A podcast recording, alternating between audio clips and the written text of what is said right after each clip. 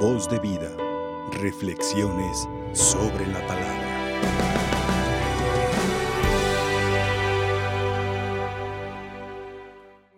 Como lo va a mencionar Jesús después en otra parte en el Evangelio, y como lo aprendimos nosotros, ya de una forma sintética.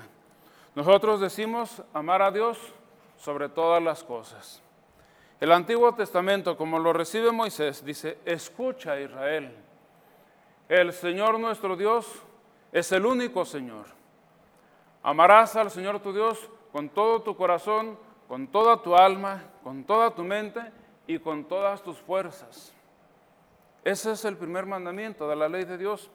Quiere esto decir que Dios debe estar siempre en primer lugar, siempre.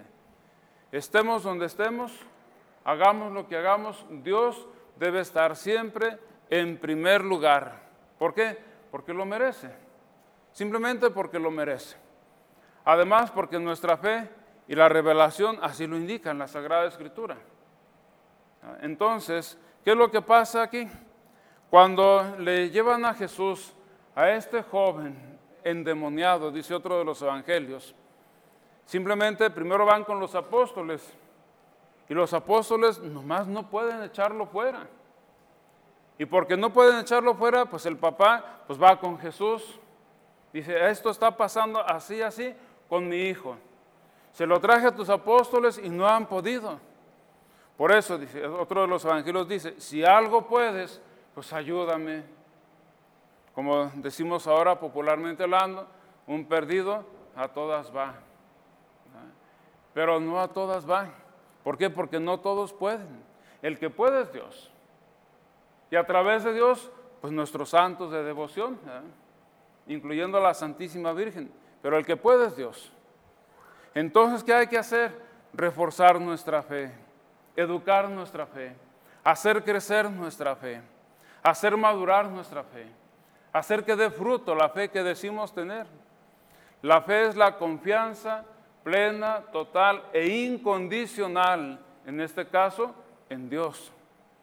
Por eso el reclamo que Jesús hace, ¿qué es eso de si puedes? Tráigame aquí al muchacho y vas a ver quién puede. Entonces le llevan a Jesús el muchacho e inmediatamente el diablo empieza a retorcer a ese muchacho, dice, a echar espuma por la boca, a hacer lo que se caiga, que se golpee, y Jesús lo pone en paz. Sal de ahí, salte. Y porque donde manda Dios, aún el diablo, así renegando como es, tiene que obedecer a Dios. ¿Por qué? Porque el que manda es Dios. Y porque el que manda es Dios, hay que obedecer. Y el diablo obedece. Reniega, pero obedece. está, es enemigo de Dios, pero termina obedeciendo a Dios, le guste o no le guste. Como en la casa de muchos de ustedes. ¿eh? Porque los que mandan en casa, pues son los papás. Si a los hijos les parece o no, es asunto aparte, pero los que mandan son los papás.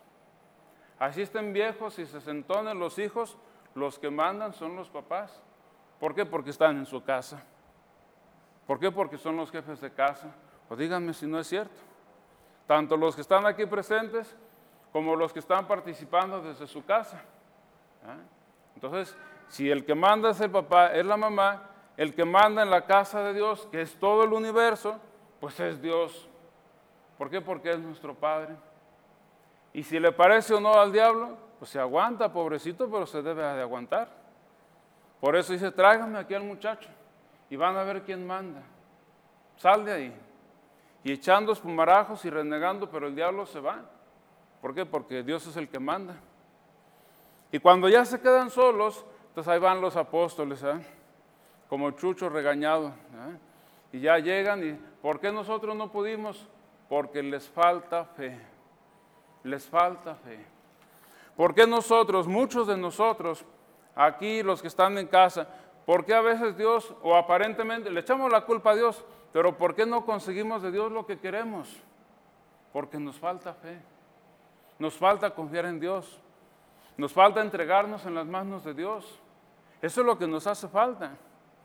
Y aún así a veces el que sale regañado es Dios, porque le reclamamos, porque le decimos, porque no nos cumple, y toda la culpa la echamos a Dios, porque no hace lo que nosotros queremos. Y no es así. Los que tenemos que obedecer somos nosotros, no Dios. Dios es el dueño, Dios es nuestro Padre. El que manda es Él, nosotros no. Tenemos que ser conscientes de eso.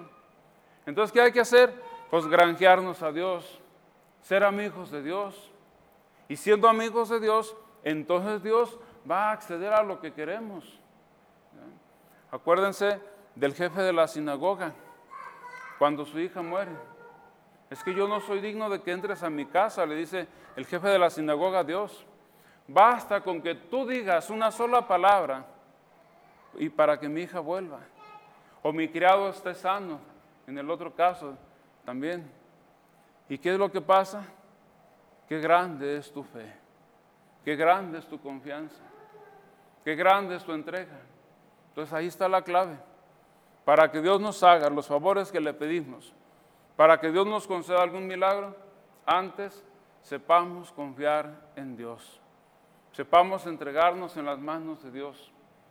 Y cuando le pedimos a Dios algo y aparentemente Dios no nos está oyendo, aparentemente, antes de regañar a Dios, hay que regañarnos nosotros mismos. ¿Para qué?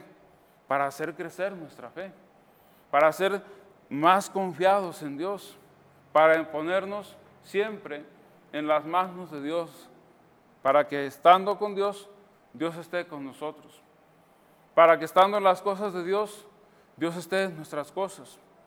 Para que estando al pendiente de Dios, Dios esté al pendiente de nosotros.